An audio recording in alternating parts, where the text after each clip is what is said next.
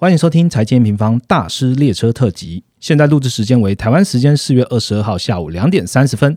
本次的主题是财报季来了，从循环看到产业趋势。好消息告诉你，第二届全球总经影响力论坛即将在本周启动喽。二零二二是很重要的一年，因为今年呢，我们同时站在许多循环的转折点上。第一届论坛呢，我们结合了总经观点、科技趋势，还有投资策略。今年我们希望再次打开更丰富的对话。邀请你和超厉害的讲者们在线上再做交流喽！讲者是谁？我就先卖个关子。今天的听众呢，有一个好康要给你了。我们特别在资讯栏呢开放了 M M Pro 十四天免费试用的优惠码，邀请大家加入我们。教我们有什么好处呢？因为下周开始呢，你就能享有专属的购票优惠了。当然，如果你去年就和我们在总经论坛相遇了，别忘了本周一定要特别关注我们 email 的通知信哦。我们就开始今天的节目吧。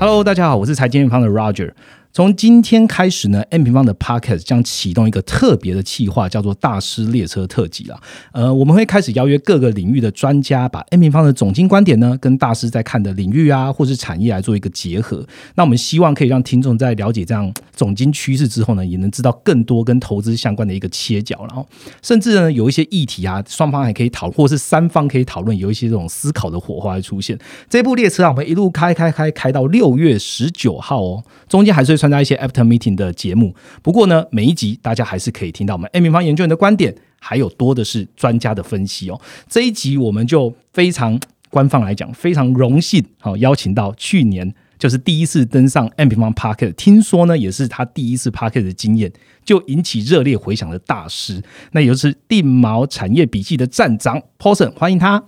M 平方的听众朋友们，大家好，那我是定毛产业笔记的站长 Paulson，好，站长大大。第二度光临我们家了，其实是我极力邀约而来的啊。那也要跟站长报告一下，就是经过这半年啊，其实 M 盘还是有很多的听众陆续加入我们。那要不要再利用这个机会跟大家讲一下地毛产业笔记主要是做什么的？好的。那我们定毛产业笔记呢，是一个专注在产业分析的网站。我们会透过法说会以及公开资讯的整理，整理出产业趋势的脉络。那我们也有提供一些关于财务指标的量化系统，还有独家的产业资料库，来帮助读者们可以减少研究的时间。OK，其实站长除了就是地毛产业笔记这个官网之外呢，也有 Telegram，所以大家呃可以点击我们的资讯栏，直接加入他们的 Telegram，你就可以知道，嗯，站长每天他都要跟大家讲什么话了哦。好，上一次站长来呢，其实我们在十一月吧，二零二一的十一月，对，跟听众朋友分享就是已经开的差不多的这个 Q 三的财报了。那当时的状况，相信各位投资朋友应该都知道，就是一片向好，不管巨头啊还是产业状况啊，都是数字非常亮眼的这个阶段。但今年啊，相信很多人都有感。感觉哦，就是等不到财报开完了，我们现在就试图来画一下未来会长什么样子。那我们 M 平方当然用趋势面的总经角度，那和站长的产业面的方向来做一个见往之来的小前瞻好了。那讲到见往之来呢，就邀请我们刚刚才开完一个线上展望的研究员 Viviana 一起来聊天喽。Vivi，Hello，大家好。好，Vivi 站长，呃，我有跟站长说了，就是说你认为地毛是一个很佛系的公司，请问为什么？对，因为其实我自己是忠实读者啊，就是我我每个礼拜都会今天是迷妹来着，就对。那因为其实我自己从呃 B A 开始到业界到现在，就是一直都是在看总经嘛。嗯。然后有时候我其实常常会觉得说，总经分析跟产业分析，就是有时候有一种隔行如隔山的感觉，就是很多专有名词啊，然后有时候就是资讯有很多，然后很难去有一个系统比较全面的一个整理。但有时候，其实，在研究分析的时候，又会觉得需要这样子总经跟产业的结合，对一个观察去相辅相成来搭配。那尤其是其实，在台股这边的一个产业资讯，可能又比较难获得，然后它又很多很杂，所以我觉得，呃，定毛的网站就是。造福大家。OK，谢谢谢谢 Vivi 的那个分享。哎，站站长，你觉得你们是佛系公司吗？我觉得我们还蛮佛系的，就是没有什么太多的行销活动。OK，好，今天就利用 N 平方来帮地毛站长来行销一下地毛产业笔记了。好，今天的节目我们会分成两个部分啊。第一个部分呢，我们来看制造业跟供应链哦，尤其是近期啊，中国的疫情升温嘛，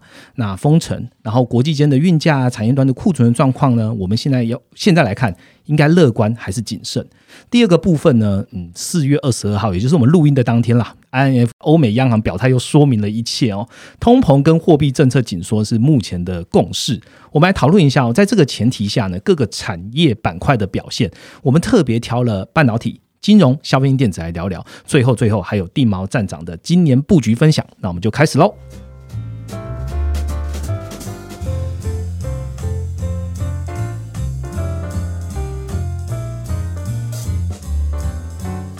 好的，马上进入我们第一个主题哦。要进到就是个股的财报之前呢，我们还是从 top down 的角度来切入了哦。N 平方在看的美国、中国、台湾的短中期的走势，那跟制造业循环循环其实是息息相关啊。先请 Vivi 帮大家复习一下制造业循环现在的状况吧。好，嗯，制造业循环就再帮大家复习一下，就是我们认为它有四个阶段嘛。那我们一直强调说，其实从去年大概第三季底、第四季的时候，就慢慢走向第三、第四阶段的一个下降周期。那我们在呃去年底的时候也提醒大家说，今年非常有可能就是会看到第四阶段的一个去库存的的一个时间点。那目前看起来这件事情是已经正在发生了，那时间点跟我们原原本预估的第二季大致吻合。那从数据来看呢，全球的一个制造业相关的指标都是在持续走弱的嘛，包括各国的一个制造业 PMI 啊，或者是我们再去细节去拆解细项里面，我们最关注的其实就是新订单跟下游的一个客户端存货的差值。那这个指标呢，就是如果当这个差值持续的走弱，就代表说终端的一个需求它开始放缓，而存货这边开始看到一些堆积的压力了。那这个指标呢，目前其实像中国啊，甚至说甚至说台湾都已经是接近零左右的一个位置。另外呢。美国这边虽然它的一个数据看起来还没有开得太糟，但三月的一个零售销售，它的年增率是从前期的一个十八个 percent 滑落到现在不到七个 percent 嘛，嗯，而且呢，这七个 percent 有很大一部分是来自于价格的一个效应，所以实际上它的销量可能还要再呃更弱一点点。那再看到说企业订单的一个部分，往往我们最关注在订单这边，可能在呃美国这边就是会去看它的一个耐久材新订单跟未完成订单的一个年。增率，那这个数字它可能呃公布时间是比较落后一点，现在是公布到二月的数字，对。但是二月数字我们来看的话，就可以看到说新订单的这个年增率，我们因为它波动比较大，我们取一个三个月的平滑移动来去看，二月这数据已经落到了十二点二 percent，那距离未完成订单八点六 percent，大概就只剩下三个百分点左右。所以当这个指标就是说新订单的一个增幅，它跌破未完成订单出现一个交叉的时候，其实你可以去把它解读。成是说，企业已经开始呃消化过去的未完成订单，而不是新订单了。就是这些未完成订单，可能就是例如说过去两年因为供应链问题而出现一些重复下单等等的这些，所以而不是说企业一直看到新的需求进来了。那这个数据呢？我们觉得现在公布到二月嘛，那我们刚刚提到第二季就进到一个去库存的一个周期，所以这个数据很有可能在公布三月、四月的时候就可以看到一个交叉点了。那近期其实我们也有在听到一些就是企业传出一些砍单消息啊，库存过高的一个消息。那其实这也呃刚好就是印证说制造业的一个周期，它是走向一个去库存化的一个趋势，嗯也就是我们讲的第四阶段的主动去库存，对对对对。OK，好，其实大家。听完了 v i v 的介绍，这些内容其实都已经在 N 方之前的快报啊，或者说我们多次的月报，其实都有提到哦。我们应该就这样听完就会知道说，哎，现在啊，在讲的制造业循环啊，也在关注的是库存的循环啊。那 p o s o n 这边呢，其实对于几个重要的产业啊，有一个预计的这个促去库存的一个时间点啊，所以也请站长帮我们分享一下关注产业的库存状况，还有这个时间点到底要怎么看。首先，我这边要强调，就是库存升高不一定是一个坏事。哈。那许多产业其实，在旺季来临前呢，他们也都有提前备库存的一个情况。所以，你还是要回归到终端市场的需求来判断。那再加上啊，其实在过去这一年里面呢，因为航运它的运价运价跟它的呃，传奇是大幅的拉长了嘛，所以有些库存的增加，其实是反映说他们的库存可能在海上漂，它是在那个在途存货的部分啊，所以这部分其实你不能把它视为是呃库存的一部分啊，你还是要去考虑到说，就是成品库存到底有多少啊。OK，那其实我们地毛最近也有发呃报告给我们自己的读者，就是各个产业，如果我们从呃总存货金额或是从成品存货的金额去看，那它的库存周期其实是会有不同的一个想法那以总体来。说的话，因为最近中国的疫情导致他们在陆续封城嘛，所以在消费性电子这边需求呢，可能会有一个受到实体通路消费不振的影响。那尤其是在 PC、Notebook。以及 smartphone 还有 TV 这边所受的影响是特别大的。嗯，那相关的供应链其实也开始向上游的晶圆代工厂去砍单。那这边有砍单都是好事，因为表示它开始去库存了，所以它不会再继续去堆。那如果说它在下游的需求不好的时候还没有去砍单的话，那到时候就一次砍的话，它砍的幅度就会更大。那另一方面，其实，在晶圆代工产能获得释放以后呢，其实呃去年缺料的 WiFi 晶片呐，然后像是电源管理晶片、MOSFET 等等这些东西，他们就会产争取到更多的产能哦。所以我们也供应链研调看到了很多。呃，这种相关的公司呢，他们都表态说，今年在晶圆代工这边争取到的产能是逐季增加的，那也有带机会带动它的出货量以及营收成长。但因为今年其实晶圆代工厂在第一季还是有一个价格的调整嘛，嗯，但因为这些公司他们已经很难再把这个成本转嫁出去了，所以毛利率呢可能就会受到一些负面的影响。但是再就要看说它营收经经济规模的扩大，哦，也就是因为出货量以及营收成长所带动，可能会导致它一些固定费用的下降嘛。那这部分呢，可能就是看它能不能去 cover 掉呃成本结构上升的这个问题哦。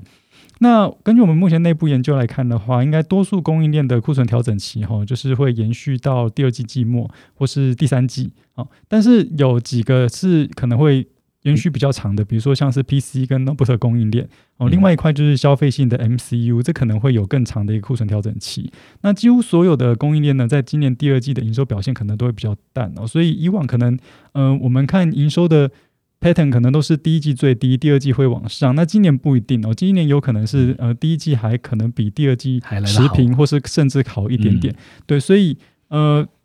以第二季来讲的话，它都是一个普遍比较淡的情况。但也不要忘了，第二季其实现在已经过三分之一了，所以股价该反映的应该都反映完了。我们还是要把眼光去放远哦。那从比较长期的角度来看的话。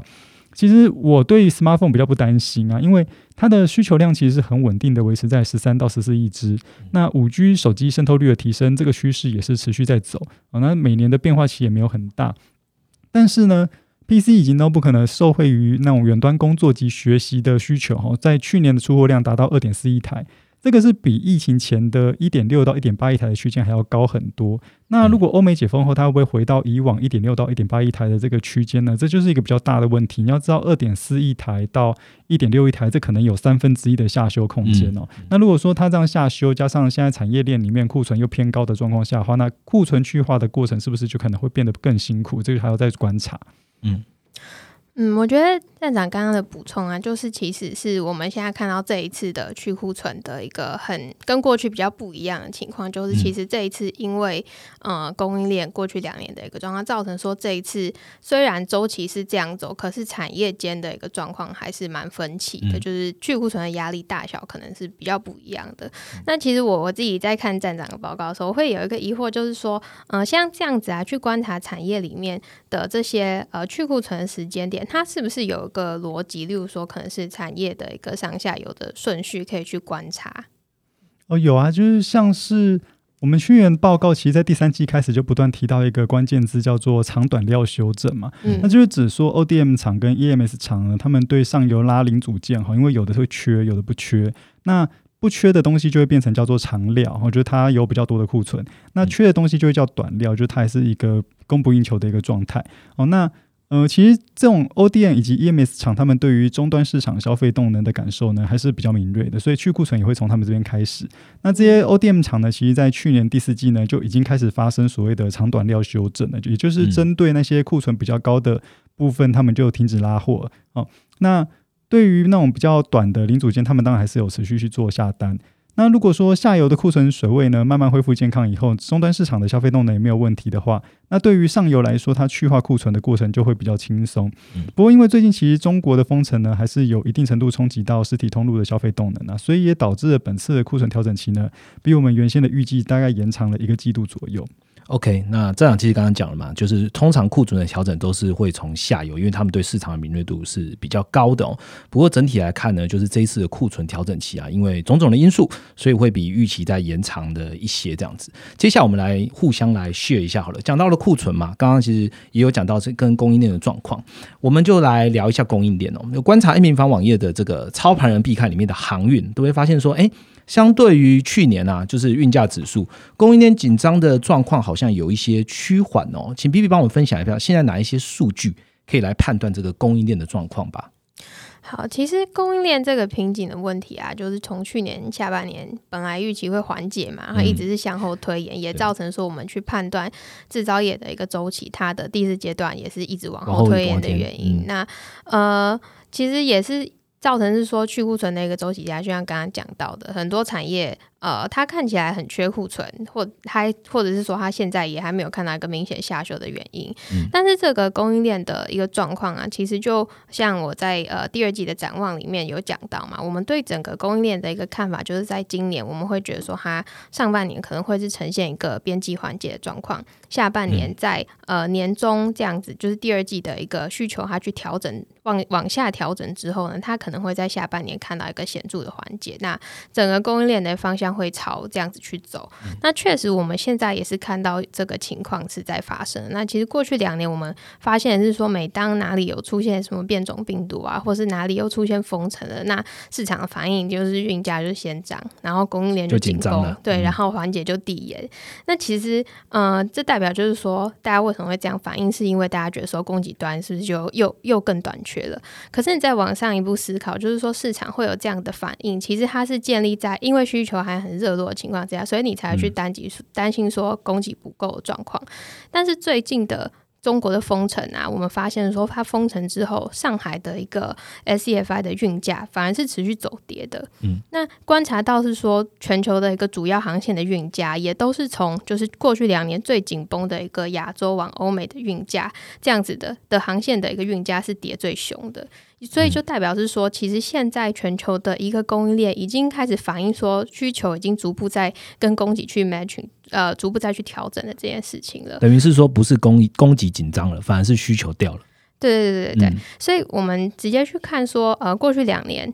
呃，最因为供应链瓶颈的这件事情。要要讲它是受贿嘛，就涨最多的就是二手车价嘛，就是它在过去的一个两个月都已经开始看到一个很明显滑落，所以我觉得应该可以去嗯去定调说供应链它基本上今年一定是会往缓解方向去走。嗯，Viv 用一些经济数据来代表就是供应链的状况，当然有好有坏，然后讲到供给它可能就缓解会比较舒缓。那比较差一点的数据就是需求看起来是相对的是没有像往年这么好了哦。不过呢，逐步缓解看起来还是接下来的方向了。这时候我来问一下站长大大，就是说就供应链而言呐，如果真的预期缓解了，你的观察有哪一些产业会最直接受惠呢？嗯，其实，在上次跟 M 平方一起合录的这个 p a c k a g e 就有提到，那当初提到伺服器以及网通还有工业电脑呢，是缺料缓解主要的受惠者哦。这个看法其实现在还是没有改变。嗯，那最近其实因为缺料缓解嘛，所以市调机构对于伺服器出货量的年增率预估呢，大概从五到六个百分点小幅上修到七到八个百分点。那网通呢，下游的系统厂哈，比如说那种中磊、奇迹、智毅啊哈，他们也都表示。呃，美系的网通晶片交期已经从五十二周以上缩短到四十周左右。嗯，那台系呢，比如说联发科跟瑞昱呢，他们的交期大概只有二十到三十周，所以他们现在很容易的可以再拿到那些网通的主晶片。那对于他们出货就会更顺畅，营收就有机会去逐季成长。那至于工业电脑呢，我们还是像之前在会员专属直播提到，哈，有专注在欧美，好零售。博弈、物流这几个关键字，它就是需求比较好的一个部分，那就可以从这里面去搜寻相关的机会。你们可以去公开资讯观测站去一家一家的财报啊，或法说会的资料啊，拉下来看看他们到底呃专注在哪一个区块的工业电脑，因为这个规格其实很多，我们没有办法一家一家拿出来说。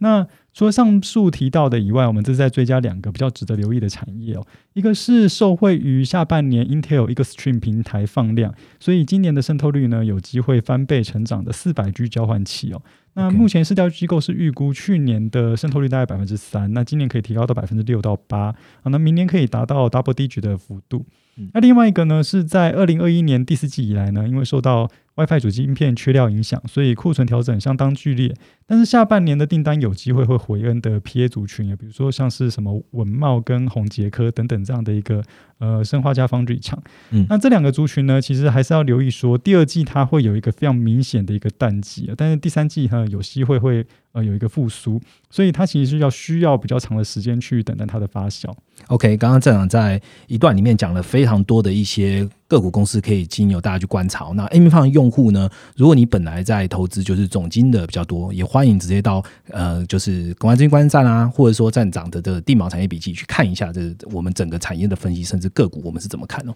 好，刚刚其实两位提到了供应链都有讲到嘛，就讲到封城啊，或者讲到疫情啊，或者讲到最上游的中国。中国这一题我们花一点时间讨论一下好了。一样先问一下，就是 Person，中国在三月开始动态清零。我相信到现在近期的新闻也都还是蛮充斥在新闻版面的哦。那其实也影响了就是制造业大厂啊，不管是呃 Tesla 或是 PCNB 的这这个这个大厂的产量，你觉得哪一家在短线上会反映在财报中？到底会不会有影响啊？嗯，其实最近其实很多公司都是采取一个封闭式生产的，就是员工他可以在厂内住宿，然后直接上班，但是外面的不能出来。那 对对，不能出来，然后那个外面的也不能再进去这样。对，那其实他们内部也都会有相当充足的一些原物料的库存嘛。所以如果说封城没有延续到可能一到两个月以上啊，那他们都可以采取封闭式生产的方式去呃继续营运。但如果说你封很久哈，那比如说封到两到三个月，它里面库存用完了，但是因为物流的中断，它也不能去补那些原物料的库存的话，它可能就会被迫要中断的生产。对，那这个时候就可能开始会思考供应链转单的一个问题。那其实昆山跟苏州当地最多的还是 PCB 相关的供应链嘛。嗯，那我们最近的研调，多数厂商是认为哈，至今为止啊，那影响程度是小于在二零二一第四季限电的问题啊，因为你停电是完全不能生产嘛。那目前封闭式生产的状况下，它可能还是可以保有一定的产能利用率哈，但是呢，我们也很难去预估说中国这样持续封城的状态到底要持续多久，这跟他们的政策面有关。那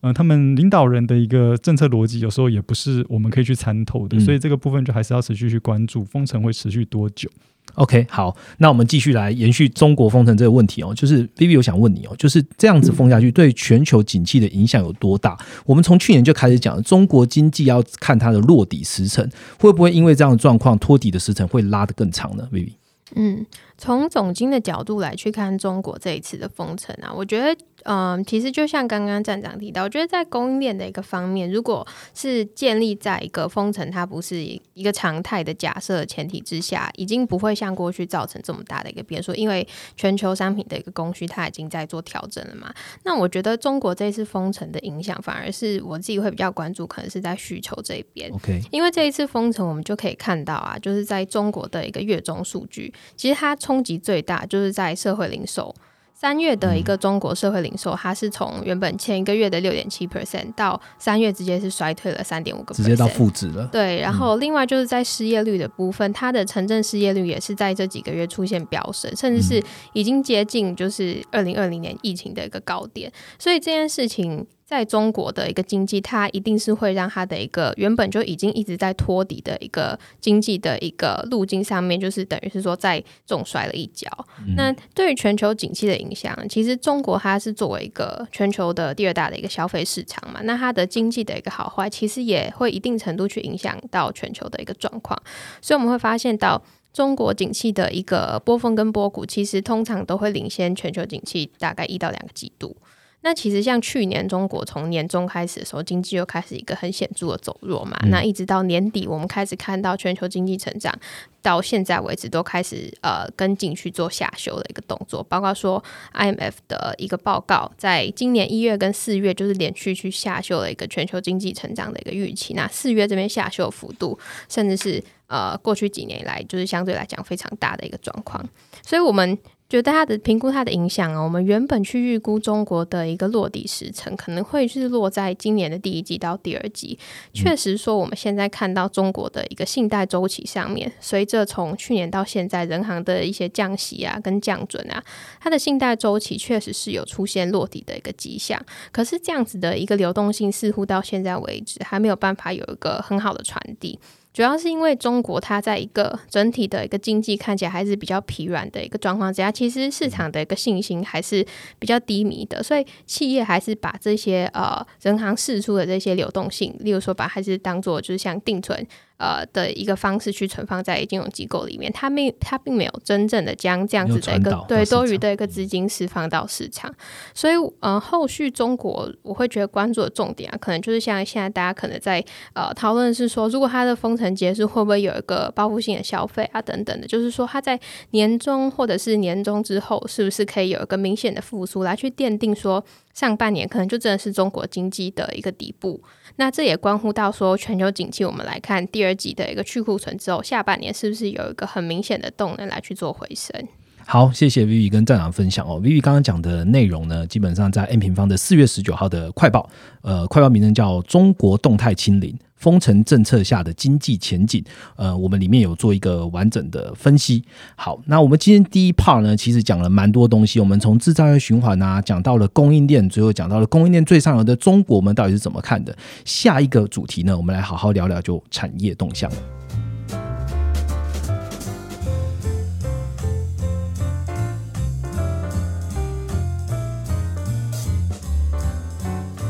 好的，进到我们第二个主题喽。刚刚在第一个主题休息的时候呢，请教一下站长，就是哎，我们今天讲的内容很丰富哦。其实如果大家有在看我们的访谈笔记，你就会知道我们真的是扎扎实实的写什么就讲什么的一个频道。所以呢，这样也同意我们把这个访谈笔记呢，一样这一篇可以直接到 M 平方的官网。你到了总经香学院看我们最新的 p a c k e t 的下方，就可以直接下载这一集的访谈笔记了。好，这是一个非常大的好消息。然后进到我们第二个部分，我们来聊聊就是产业的动向了。第一个先开始，我们先进到就是呃，像 FactSet 它常常会发表就是 Earning 的 Insight 来看。那 Vivi 有帮我们整理就是十一个主要产业的数据哦。那请 Vivi 跟大家分享一下吧。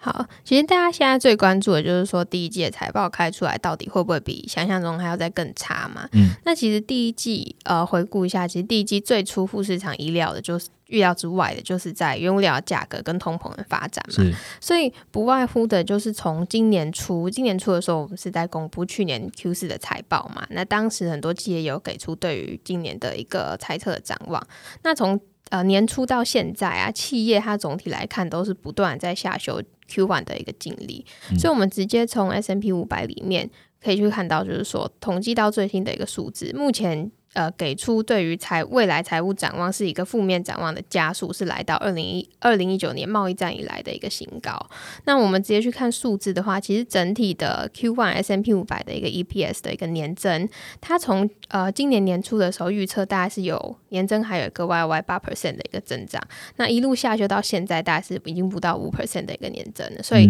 整体都是因为这样子的一个通膨的一个压力，对，持续在下修。但我觉得我这边会。特别去关注到的一件事情是说，好，刚刚讲到 EPS 这边是下修的嘛，可是其实呢，整体 S M P 五百它 Q one 的一个 revenue 的个营收年增却是。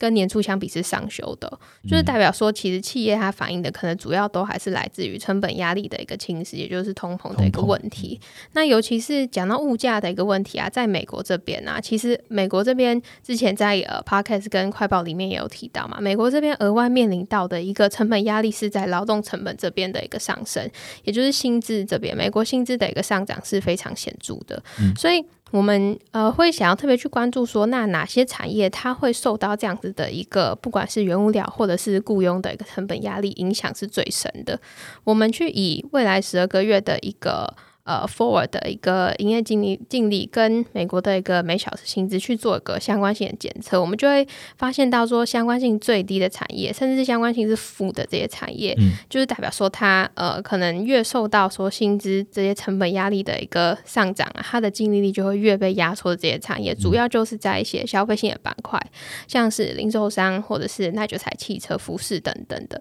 那反而是在一些半导体制造啊，或者是软体服务，它反而是没有。受到这种成本压力的一个状况是比较小的，那甚至说没有这个现象。所以年初到现在，我们直接去看企业预期的一个变动，我们可以发现说，在净利率这边下修的最多，其实也都是集中在消费性的一个板块，科技板块这边几乎是没有什么太大下修。你刚刚提到这个跟通膨的走势应该是有比较大的关联。那我想问，就是说，那企业获利这样子是会这样的压抑啊，被压抑会是一个长期的状况跟现象？对，所以刚刚讲到这些上修下修的一个情形啊，其实它或者是说哪个产业影响最深，这些就是 based on 就是通膨的一个压力会多久嘛？就是说成本压力现在是一个最主要的一个变数。所以在呃上一集的 podcast，Ryan 应该有跟大家分享一下很多，就是我们对于通膨的一个看法。其实我们的看法，或者说现在市场普遍公司或是联总会的看法，都是觉得说通膨现在在这里应该就是年增的一个最高点了。那这边细节我就不细讲了嘛。所以。我我们把时间拉长来看，就会发现，其实，在财务预测上面，刚刚讲的可能都是第一季的一个数字，但是其实你再往后看，Q one 的一个净利率在回落之后呢，其实市场现在预期说 Q 二、Q 三的一个净利率反而是回升的，甚至说它可能会有出现就是单超越去年单季的一个高点的状况，所以这件事情就代表是说。短期虽然确实企业端我们会看到一个成本的压力，或者是说我们在呃第一个 part 提到的终端需求放缓的一个去库存压力，可是它其实嗯要特别去注意说这样子的一个调整周期，它毕竟还是一个短周期的经济调整，而不是说像两千年或是零八年那样子一个整个景气进到一个衰退的修正，所以站在长线的一个角度角度上面来看，这些数字就算有下修，但它其实。都还是位在一个历史上面相对很强劲的一个位置。例如说，好，例如说这一次 IMF 它下修美国 GDP 到三点七个 percent，或者是我们看保守一点，联准会是下修二零二二年美国 GDP 到二点八个 percent。其实不管是三点七还是二点八，它都是高于美国的一个 GDP 长期平均大概二到二点五个 percent，是还是高出许多的。那我们回到财报这边来去看它的刚刚讲到一个净利率的一个数字上，那。呃，虽然说第一季在通膨的影响上面，净利率这边是从去年第四季到现在是一路都在下调的嘛，可是你会发现说，它其实就算是在下调，下调完之后呢，它跟去年的第一季相比。还是多数的产业都是持平，或者甚至是还是比较高的，所以呃，不知道大家还记不记得，就是去年第一季的时候，还没有人在讨论通膨，还还没有物价压力，甚至是说去年第一季美国还有额外的财政刺激，所以要建立在这个背子上面，还能够维持持平，或者是开出更好的一个数字，我觉得都去印证是说现在的一个经济在长线的周期来看，都是相对来讲是更强劲的。那拉更长来看的话，我们去看这个净利率的数字，如果是跟五年的平均比的话，它也都是几乎高于平均的一个水准。好，谢谢 Vivi。那直接来问 Poson，Poson，那你对于通膨啊，或是各产业的预估，有没有什么要补充的呢？我们还认同 Vivi 说，就是三月可能会是今年通膨的最高点哦。那我们内部研究对于一些基本金属或是塑化原料价格的一个判断呢，也是认为上半年因为受到乌俄战争的情绪面影响，所以呃基本金属有一个非常强劲的涨势。那塑化原料呢，虽然因为在原油价格上涨的状况下，大家认为可能会上涨，但是实际上并没有，反映说它没有传递到终端消费上。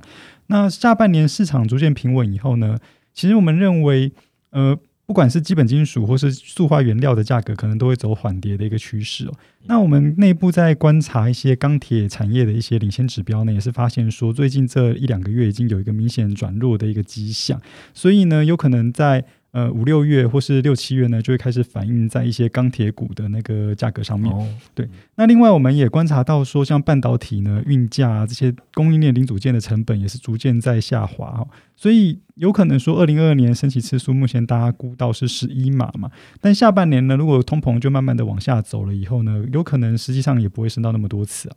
嗯，好，谢谢那个两位的回答哦。那我们回我们来聚焦到。个股来看一下好了。身为台湾人呢，你就一定要知道科技业，在科技业里面，你就一定要知道护国神山哦。相信有在追踪两个平台的用户，也都有看到，就是我们两个平台都有在针对台积电四月十四号发布的 Q one 财报，那营收创下新高，年增三十六 percent，毛利率和营业利率都达到了猜测的高标。诶，看起来半导体表现不错哦。那想只先问地毛站长，就是对于台积电的法术的观察还有看法。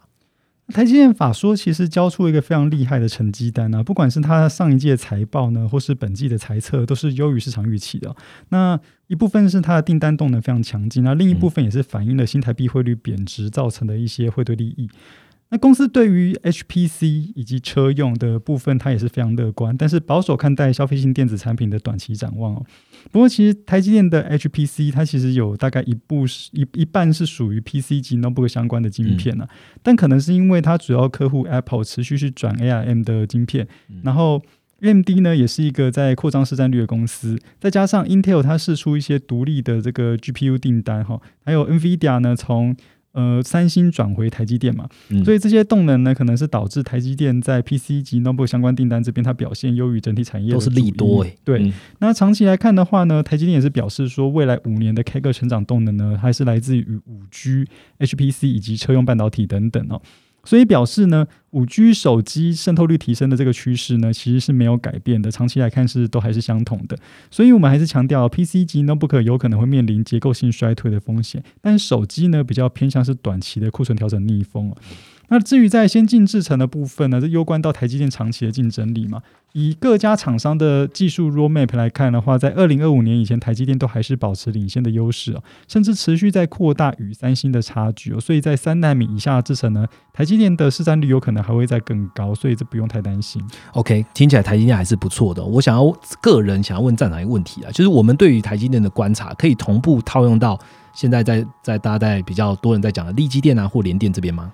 嗯，其实台积电主要是先进制程占一半的营收嘛，所以呃，它有一些联电以及力积电做不到的事情哦。那力积电跟联电其实主要都是做成熟制程啊，所以这几家公司其实没有办法放在一起看。那近期呢，有很多成熟制程的晶圆代工厂哦，还有像国外的一些 IDM 大厂呢，都是持续在做扩产的，所以反而要留意说，二零二三年在成熟制程的部分，有可能会开始面临供过于求的风险。但台积电呢，因为它制程技术比较领先，所以它有很多别人做不到的事。那加上在成熟制程的部分，其实台积电有很多的产能是投入在一些特殊化的制程啊，比如说像是 CS 啊、高压的制程啊等等这些特殊化的制程，所以它所受到的影响会比同业来的小很多。那大家可能会关心到的是，晶圆代工厂跟一些客户签 LTA，就是所谓的长约哈，那是不是有助于在未来几年呢维持获利的稳定？那其实根据我们的调查，最近已经看到少数规格的晶片哈，因为它叠加的幅度真的太大了，所以导致 IC 设计公司呢宁愿赔这些违约金，他也要把订单去 cancel 掉。那跟这个跟细晶圆还有被动元件跟客户去签 LTA 长约的状况是大不相同的，因为晶圆代工占 IC 设计公司成本的比重实在是太高了。如果说晶片叠加幅度太大，然后公司又被长约绑住的话，其实他们公司就是会有生存的问题啊，所以就不得不砍了。所以我觉得这个长约跟 LTA 这个效益，对于晶圆代工厂来讲的话，它可能没有办法像是呃细晶圆或被动元件有这么好的一个效果。嗯，好，我们呃听完这样的一个个股之后，跟产业之后，我们还是要拉到总监的角度来问一下 Vivi 哦，台积电怎么样都是大家都讲了全球景气的风向球啊。然后近期呢，不只是台积电了，SNL 其实财报也开出了嘛，它是台积电的设就是半导体的设备厂。也是优于预期哦。我们用半导体的景气来看一下所谓的生产力循环，到底现在还在不在这个循环的趋势上呢？Vivi 的看法是什么？嗯嗯，台积电这一次的一个法说是一个非常乐观的一个表态。那我们觉得说，除了它的一些个别公司的一个因素啊，主要就是来去看是说它短期虽然可能有面临到一些去库存的一些担忧，可是呢，其实产业之间的它强弱，或者是说它的一个。呃，状况是不是在产业趋势上面，它还是有一个很大的差别？就是说，为什么这一次我们看到在去库存的一个周期底下，产业之间的一个分歧状况是这么严重的？对，那像是说这一次，呃，台积电的法说提到说，呃，支撑它的一个营收或是资本支出没有下调的一个，就是 HPC 高效运算的一个部分，就是呃，像像这个一个例子啊，就是我们常常讲到说，它是位在一个生产力循环上面的一个趋势。那生产力循环呢，它可可大概就是呃每十年到十年一次，那这这每一次的一个状况不一样。例如说像是呃五零年代、六零年代当时的一个航太啊，或者是说八零到九零年代，说前期的一个金融跟消费性产品，到后期的一个电子产品，以及这一波我们正在经历的一个生产力循环，是从二零一零年。年代后到现在，嗯。是有可能像是刚刚提到 HPC 或者是五 G 等等的这样子，其实每一波的一个生产力循环都会有不同的产品去主导。那其实我们就可以很明显去看到说，在这些短周期的一个修正上面的强弱之间的一个状况，就可以观察说，哎，现在的一个长线的一个周期是在走哪一些产业？嗯，这边我想要岔题问一下站长，刚刚我们都讲到，哎，生产力循环主要的趋势啊，可能就是台积电在讲这五 G 啊、HPC 啊、电动车啊，站长你觉得这三个趋势要素好了，可以在生产力循环上面撑多久？我目前认为啊，五 G 手机的渗透率在今年大概达到百分之五十嘛，所以照这个呃大家预估的状况来看哈，五 G 手机的渗透率提升这个议题大概还可以再走两到三年的时间呢。嗯，那至于 HPC 以及所谓车用半导体的一个趋势呢，我觉得应该都是在五年以上啊。那呃，五年以上的部分，因为实在是太远了，那非人类可以看得到的部分啊，不过就是短期内都不太需要去担心了。好，谢谢。好，我们刚刚讲的都是技术演进嘛，那其实总经的角度呢，还可以怎么样来观察这波生产力循环呢？应该这样问好，就是现在的通膨那么高啊，会不会把生产力循环打掉？会不会有什么变数呢？B B。嗯，回到总经的角度去看这件事情啊，哦，这边提供几个数据啊，就是我们可以去从。呃，单位劳动成本 （labor unit cost） 或者是每小时的一个实质产出，可以去稍微看出一些一些端倪。那每小时的一个实质产出，你就可以作为是一个衡量生产力的一个指标嘛？那这个图表其实我们有建在前台，嗯，然后都可以回去看。那另外就是说，在单位劳动成本，其实它就代表是说，你要产出刚刚讲到这个生产力，每一单位的一个生产力要花多少成本？所以你去观察单位劳动成本，可能会比你直接去看薪资的成长啊，或者是说。通膨来来说，它又多了一层遗憾，因为它把生产力也考虑进去嘛。所以通常来讲的话，这个两个指标，它的呃。走走的一个方向可能会是呈现反向的。那最明显的一个时间就是在七零年代的一个停滞性通膨时期，当时两个指标就是一个走走高，然后一个就是很明显的走低的状况。那我们看到就是说，单位劳动成本它是大幅的攀升，可是每小时的实质产出是一直在连续下降的。这件事情就代表说，当时停滞性通膨的一个背景之下，生产力是在萎缩的。那企业这边的话，它就只有感受到成本压力，而不是说它增加。成本可以有更多的一个产出。那呃，你去看说，其实，在过去半个世纪以来啊，只有两个时间点，你会看到是这两个数据是同步往上走的。一次就是在九零年代后期到两千年的时候，一次就是二零一五年到现在，分别是呃这一次跟上一次的一个生产力循环嘛。那其实这两个指标同时都走升的时候，其实就代表说。企业在增加每一单位的一个成本之下，它其实对应的生产力都是在提升的。对，这也就是印证为什么我们一直觉得说这一次的一个通膨的这么高的一个状况，其实它并不会进到停滞性通膨，而是这个生产力循环它其实并没有是被并没有被打乱的。好，我们用总金的概念大概讲完哦。其实我简单帮大家首领一下，短期我们来看的话，现在制造业循环，我们可能认为它就是走向了就是第三或者是第四阶段。但是如果从拉长到长线来看的话，生产力循环，我们用台积电这个这这一家公司的营收表现，就可以看到五 G 啊、HPC 啊，或是车用电子，基本上都还是可以推波这一次生产力循环继续往下走。那所以 B B 用了一点时间来证明，就是为什么是这样的。而且告诉听众朋友，停滞性通膨现在看起来的几率还是比较小的哦。我们把这个大的方向讲完之后，我们聚焦来到台湾。台湾其实除了台积电之外，还有很多的消费性电子大厂嘛。刚刚讲到嘛，半导体的库存压力来讲，总总的来说是比较小的，反而比较疲软的就是我们我刚刚提到消费电子跟硬体设备。p o s e r 你觉得就是台湾这些大厂们啊，接下来的财报可能会出现最大的杂音或是什么？那已经开完的大力光，可不可以当做这个这些大厂的缩影呢？我目前认为看起来最大的杂音还是在中国封城啊，这会让整个半导体库存调整的过程变得更痛苦一点啊，因为需求就会有一些影响。那刚才有提到半导体库存的调整呢，可能会延续到第二季末或是第三季哦。那少数类别，例如像是 PC 那么个周边的晶片，或是像是消费性 NCU 呢，有可能会拉更长。那另外一块呢，就是在 Driver IC，好像联咏啊这样的公司，它一年的这个展望看起来也是不太乐观啊。那呃，不过我认为在大力光这边，它面临的问题不是只有产业景气哦。像我刚刚有说，其实呃，smartphone 这边的问题只是一个短期的库存调整。是。那长期来讲，它的结构性需求每年还是维持在十三到十四亿只，其实没有太大改变。那大力光呢，它反而是面临到一些自身结构性的问题哦。因为在手机的镜头军备竞赛不再发生以后，其实现在各家手机厂商对于镜头规格提升的态度都不是很积极。那大力光的高阶技术也因为这样子没有什么发挥的空间。那至于市场会期待一些，它有没有找到新的长期赛道？比如说像是 AR、VR 的头盔，或是车用镜头呢？那前者的部分呢？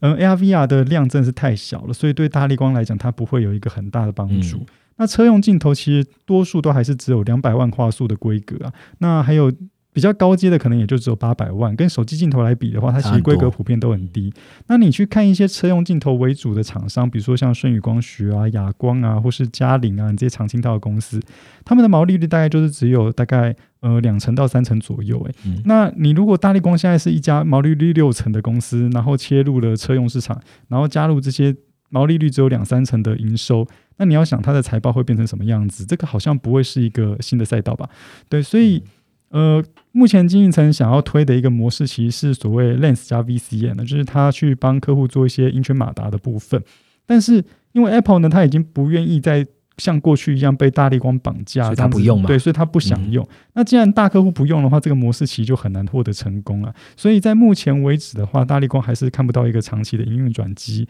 不过在二零二二下半年呢？iPhone 的镜头规格是有一个小小的升级啊，就是在画素这边呢会有一些提升哈，所以这边会有一个短线的利多存在。那再还是要看一下，就是呃。刚刚已经强调了，就是四月份普遍大家营收都不会很好嘛，那五六月可能还是要观察一下中国封城这边的问题。但是还是还是有一个小小的利多，就是台币的贬值幅度在最近真的是非常的大。那对于所有做外销的公司呢，其实都会有一个非常大的一个受惠哦。比如说，呃，我们现在可以去找一些就是无关封城也无关消费性电子的产业，例如像是网通啊，网通厂呢，在过去几年其实贸易战的关系，它就已经把产能去分散到世界各地，像东南亚。啊，像台湾等等，所以他们目前在中国的产能占比已经没有过去这么高了。那他们也跟消费定电子无关，所以像这样的一个产业呢，当然其实还有很多这样类似的产业呢，他们就有机会去受惠于台币贬值的利益。嗯，OK，站长既然都讲到了台币了，那我们就来聊聊最近一直高涨的美元好了。其实大家各各个经济体的。货币的贬值，好，有很大一部分来自于美国的升值，所以呢，我们来聊一下金融股。很多用户的思考是这样，就是说，呃，利率要提升嘛，升息，然后利息就高，所以金融业本来就在做放贷，所以是一个利好的讯息哦。那我想问 Vivi，就是美国的金融股最近好像相继都开出了，你看到的状况也是这样吗？是一片向好吗？嗯，我觉得金融股的话，首先要去看一下它的一个特性啊，就是说它相对于其他产业来说，它是一个比较低本一比，然后比较高值率的板块，就跟科技股是完全相反。那另外就是说，嗯，其实一想到金融股，就像 Roger 刚刚讲的嘛，其实第一个一定就会想要说跟利率的一个关联，好像大家觉得说升息就是有利于金融类股。那我觉得这个解读应该就是主要就是在讲放贷的一个业务啦。嗯，但其实金融板块底下，它其实有很多很多个不同的业务。例如说，除了呃放贷的，比如说银行端的业务之外，它可能还有保险啊，对，或者是甚至说像一些多样化的金融，或者是多领域的一个控股集团，或者甚至像交易所啊等等的，就是提或者是提供这些数字的一些嗯的一些集团公司等等的，甚至说在二零二三年，金融科技板块也会纳入到就是 S M P 的这个 GIX 里面的一个金融板块底下。所以就是说，如果你是因为升息的这个原因要去投资金融类股的话，可能特别要注意说你买的是你是在买什么，或者说你你买的呃那间公司它的一个业务结构是怎么样。另外就是说，其实金融类股跟利率还有另外一层关联可以去观察，就是还是要回到这件事情，还是要回到景气周期来讲，就是利率呃，我们最想看的就是无风险利率十年期的美债值利率嘛。那我们知道十年期的美债值利率，它其实除了反映政策利率的预期，也就是升息之外呢，它还额外去反映。了通膨跟景气的预期，所以就像刚刚讲到的放贷啊，就是说，嗯，尽管是在升息循环之下，这些企业的放贷它的利率可以给的更高，可是如果景气不好的话，你的放款量放不出去，最终可能你反映在获利上面也没有办法特别的亮眼。所以如果我们其实。把 S M P 里面的一个金融板块去相对于整个 S M P 五百的一个整体大盘来看，我们会发现到其实基本上，嗯，金融类股它就是在值率上行的时候才会有一个 outperform 的一个表现。OK，所以其实很多人说哦，纯股就要买金融股，其实也不一定哦。我们帮你分析完了，在呃美债值利率哦，用美债值率来看的话，反映这个政策利率嘛，然后值利率上行的时候，代表了景气啊、通膨的状况，才会有比较好 outperform 的表现。对，我觉得就是讲到美债值利率，就是现在美债值率要三三 percent 了嘛，那我觉得大家可以去想一下，就是说我们其实刚刚有提到，普遍市场预期通膨三月就在最高点嘛，那之后值利率现在已经就是等于是 pricing 这么这么多了，那之后它的走势可能它的一个 upside 是不是就相对来讲是比较压缩的？嗯，是。好，那我们来转台来再回到台湾喽。金融股啊，台湾台湾金融股蛮特别哦，跟跟美国金融股有点差异了。台湾金融股从近期啦到四月十四号，台股贴到万七以前，以前哦表现其实都还算不错，从三月中涨到四月中。Poson 对于台湾的金融类股有主要看哪些数据吗？还是有哪些类别可以在特别在升息循环下去关注的吗？近期的台湾银行股股价走势普遍非常强啊，那主要还是反映说升息可能会带动台湾的存放款利差扩大。什么叫存放款利差扩大呢？就像最近升息一码嘛，那我们就会看到说我们存款利率其实没有增加到零点二五趴这么大的一个比例，但是我们的贷款利率绝对是升好升满，那就是所谓的存放款利差的扩大哈，所以这会导致银行股获利的增加。那其实我对于这种台湾的金融股投资呢，非常建议可以去看一下那些股价净值比的指标。嗯，那其实我们扫过了一轮呢，就是目前台湾银行股的股价净值比 P 普遍都是最近几年的最高点，所以如果说你现在要去存股的话，你要稍微留意一下风险哦，就是呃。假设你以过去五到十年的它平均配息的金额来看哦，目前的殖利率你是不是是满意的？那还有，如果说股价未来发生一些震荡的话，你是否呢可以因为这些配息而去忍受这些股价震荡而不会被动摇哈？那至于寿险股的部分呢，虽然台币的贬值会带来一些汇兑的收益，但其实美债殖利率上升呢，也会导致寿险在海外债券投资的部位会遭受一些平价的损失，所以这边呢可能就还是偏中性去看待。好，谢谢 Paulson 的的回复哦。今天其实我们讲了好多的内容哦，那也谢谢 p o s o n 今天当我们大师列车的第一站呢。最后也是大家最关注的问题哦，就是升息循环下，就是台湾身为制造业循环的中间要角 p o s o n 你今年会怎么布局呢？有什么建议吗？嗯，其实上次提到的那些缺料缓解受惠的概念股啊，像是伺服器、网通，还有工业电脑等等啊，都一直是我在过去两个季度来讲的一个主力持股啊。那呃，那目前产业趋势也都是符合先前的预期的。那除了，但是除了少数的相关族群，它的估值还是比较便宜以外啊，那例如像是最近市场担忧铜价会影响毛利率的铜箔基板哦，那其他的部分呢，那种伺服器、网通、工业电脑的股价，你也看到最近股价算是有一个蛮明显的上涨哈。尽管大盘非常的不好，他们还是全部在逆势，对，所以。呃，这些股票呢，它其实它的估值都已经走到一个半山腰的状态啊，可能我接下来就会开始去考虑说逢高呢，慢慢去做一个获利了结了。那呃这边呢，我想对 CCL 就是铜箔基板的部分做一个补充哈，就是我们最近内部也有去做关于对于铜价的研究，那普遍是认为说，在乌俄战争导致上半年铜价创下一个高点，但是下半年战事缓和后呢，其实铜价还是要回归基本面嘛，回归供需。那今年来说呢，矿商的铜供给呢，普遍是增加大概百分之十到二十，但在需求的部分，其实它没有跟上，所以我们认为说，在下半年的部分，其实铜价有可能会走一个缓跌的走势，导致今年铜箔基板的毛利率呢，可能会是逐季的往上走。那另外一方面呢，就是在下半年，其实铜箔基板相关的厂商也会有一些新规格材料的出货，也会跟客户去重新议价，所以随着这些新规格材料出货的占比增加呢，对于毛利率会有一个正面的一个带动。那其实我们最近从某家呃铜箔基板厂商，它公告自己一二月的 EPS 呢，已经看出一个端倪，也就是它的获利其实还不错的，所以不用太担心。那去年第四季因为受到限电的影响，导致那个毛利率的谷底呢，应该就是确定是一个呃近近期的一个低点了。对，那那再我们再补充一下刚刚提到的四百 G 哈，目前市调机构是预估说今年渗透率会翻倍嘛，然后二零二三年的部分渗透率会突破呃双位数，那持续快速的成长。那相关的供应链呢，像是智邦、明泰、台药等等哈。那诶这边又提到一个就是铜箔基板的公司哦，其实台药在高阶的交换器板材这块它是蛮有竞争优势的。那接下来我们来补充一下 PA 组群，像是刚刚提到的这个文茂跟宏杰科，在第二季的产能利用率还是一个比较低迷的状态哦。那宏杰科这边呢，四月产能利用率有回温一些哦，据说是某一个大客户有库存回补的急单，但五六月呢还是存在一些风险。第三季以后呢，WiFi 射频库存的回补有可能会带动它的加动率有一个比较明显的改善。那另外就是稳茂这边呢，它的手机 PA 的大客户 AlphaGo。在今年 iPhone 十四的 Ultra High Band 这块呢，它的 PA 是有一个新的斩获哈。那原本这块可能是由 Skyworks 去供应的，所以它不会下到文茂这边来。但如果转单到 AlphaGo 的话，可能就会交由文茂来代工哦。所以呃，这个部分文茂在下半年手机的话，就不用看得太淡。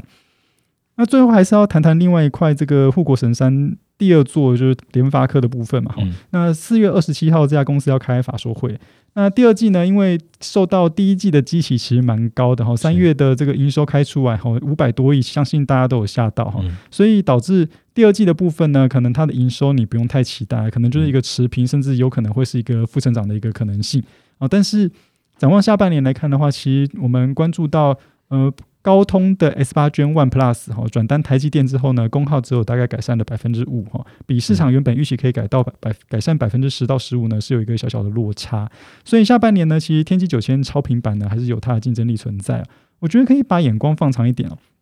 联发科其实在过去。这么多年呢，他从创业到现在，他都没有在旗舰晶片去挑战过高通啊，所以今年是他的第一次开始挑战高通。对，那目前其实联发科在旗舰机的市占率大概只有百分之十的市占率哦，我们不用看太高，我们看到如果有三成就好了，其实就有很大很大的想象空间了。OK，好，谢谢地毛站长帮我们做的总结哦。其实我们有很多的听众，他是来自于就是产业，比如说科技业，所以地毛站长刚刚在讲的东西呢，其实我相信很多人已经开始手在做一些笔记哦。接下来要观察什么样的要点？那就让各位用户自己去做观察喽。那今天的内容含金量其实非常高了，那也是我们第一场的大师列车。再次谢谢，就是站长带给我们就是产业面的观察。那也要跟同听众朋友说一下哦，如果你也想了解航运啊、塑化、纺织啊、钢铁等产业啊，欢迎到地毛产业笔记的官网来做订阅，然后可以参考我们资讯栏的连接哦。好，这就是我们大师列车第一集的内容了。下一集呢？来这边剧透一下，我们会邀请 J C 财经观点 Jenny 来和我们聊聊天哦。谢谢地毛，我们下周见，拜拜，拜拜，拜拜。